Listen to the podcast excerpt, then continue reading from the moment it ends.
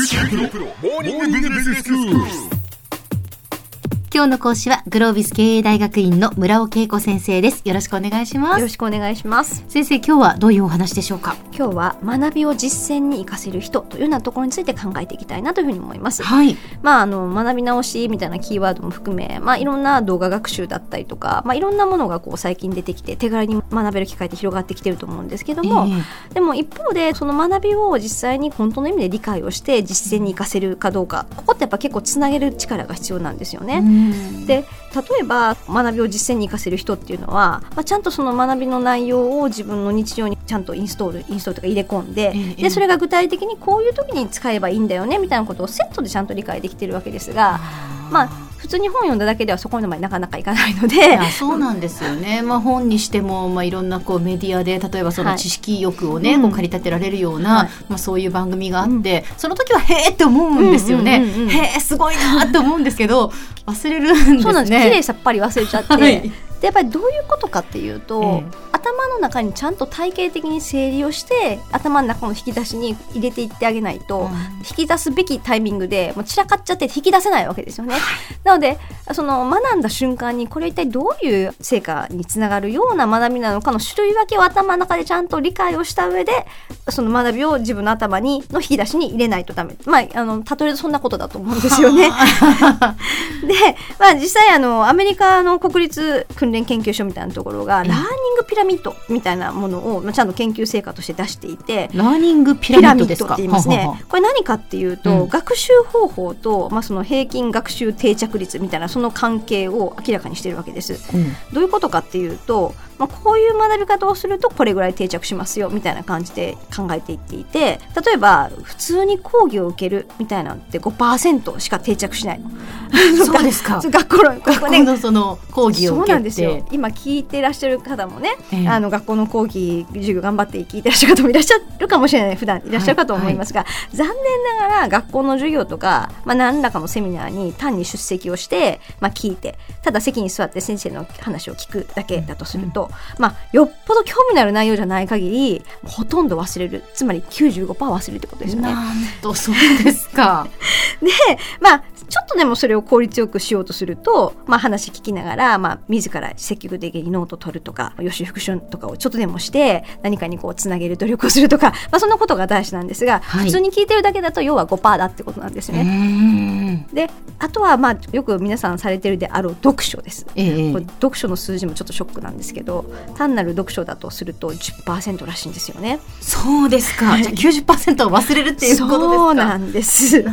なんと なんかこうねあのまあ受験勉強とかだとまあ覚えるってこと自体が大事だから、うん、まああまり実践っていうことよりも知識のインプットみたいなところが中心かなというふうに思いますが。まあでも確かにね受験が終わったら綺麗さっぽり忘れますね。そうなんです。だからその時はすごい覚えてたりしますけどね。そうなんです。っていうことは定着してないってことですもんね。そういうことです。なのでまあそれこそよく大学とかでねあのまあ一応社会に出てから役に立つであろう経営学部だったりとか、まあ、マーケティングとかもすると思うんですが、言っても学生の間ってそのマーケティングっても実務の現場がイメージできないと知識として何とかいろいろいろいろ知ったとしてもなんかちょっとピンとこないみたいなことってあると思うんです。でもちゃんと多分そういうことができてる学生っていうのは何かのこう現場をイメージして具体的な商品と連動させたりとかして多分やってるってことで、まあ、単にその状況だけだと厳しいということですね。はい、なのでビジネス書とかすごい読まれる方も多いと思うんですが普通に本を流し読みするだけだとたった10%しか定着しないというふうなところだったりとかするわけです。はい、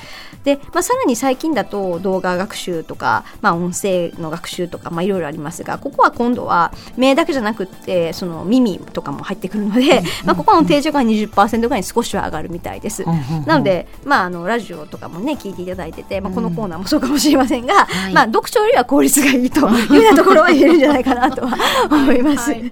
あと一気に上がってくるのが、まあ、他者と議論すると50%になるわけですよね。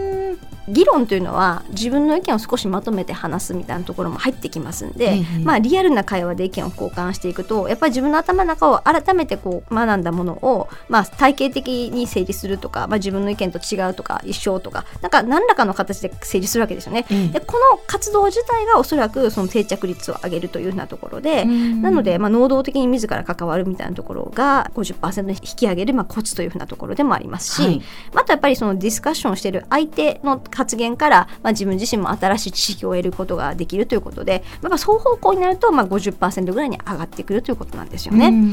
でさらには実践によるまあ経験練習みたいなところでいわゆるフィールドワークみたいなところだったりとか例えば大学受験とかで考えると練習問題をたくさん解くとか、はいはい、まあ、そのところだとまあこれ定着が一気に良くなるというようなところで、まあ、具体的に経験をして、まあ、その経験から振り返ってみたいなところが入ってくると、まあ、だいぶ一気に75%ぐらいの定着に上がってくるというようなところなんですよね。それでもまあ75%なんですね。そうなんですよね。まあ、そうするとやっぱり本当にいかにざーっと情報だけを流して聞いちゃって。も、うん、まあこれあんまり残念ながら役に立たないかということがちょっと見えてくるわけなんですよね。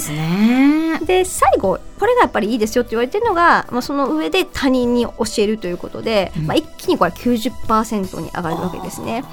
まあ、いろんなことを学んで自分でこういろいろ整理をして、うん、それを具体的に他人にこれってこういうことなんだよみたいな形でまとめて教えるとすると、まあ、これ一気に90%ってことなんですよね。あこれはねあの実感としてあります先生、うん、まあ、こういう仕事をしていますので、はいはい、その何かどこかでこう得た知識だとか、うん、見たものとかをラジオを通してリスナーの方に伝えるっていうことをしますよね。はい、伝えるためには自分がまずそれが何かを理解していないと話せないんですね、人にこう、教えたり言ったりするっていうことができないんですね、はい、人が理解するそういうことですよね、えー、だからそういう意味では今のプロセスの中でずっと話してきたプロセスを見てみると、うん、まずは何らかの形で最初は本を読むとか何でもいいので情報を得て知識を得ますと、えーはい、でそれを具体的に誰かと話しながら、自分の意見をちゃんと整理していくってことですよね、うん、でその上で、まあ、実際に例えば街に出てみてその学んだことみたいなところなんかをこういうことなのかななんてことを実社会の経験としっかりとつないでイメージをしていってで最後それをまとめてこれってこういうことなんだよみたいな形で自分の経験ではこうだよみたいなことで語れると、まあ、ほぼ9割が定着する。そんな形のイメージってことですよね。ね。インプットだけじゃ定着しないんです。インプットしたものをアウトプットするっていうことが大事なんでしょうね。はい、そういうことですよねでは先生今日のまとめをお願いします。はい、えー、学びを定着させるためには聞いたことをちゃんと自分に引き寄せてこう誰かに話していくっていうことがとっても大事です。ぜひあの今日は早速今日の話をですね、えー、会社の席の隣の人にでも、えー、話していただけるといいんじゃないかと思います。今日の講師はグロービス経営大学院の村尾恵子先生でした。どうもありがとうございました。ありがとうございました。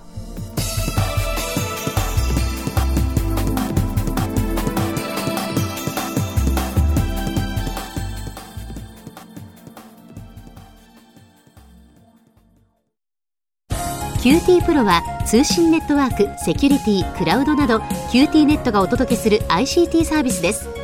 九州中に展開した光ファイバー網を基盤に一番身近なビジネスパートナーとして九州の企業自治体の皆様をサポートします詳しくは QT プロで検索を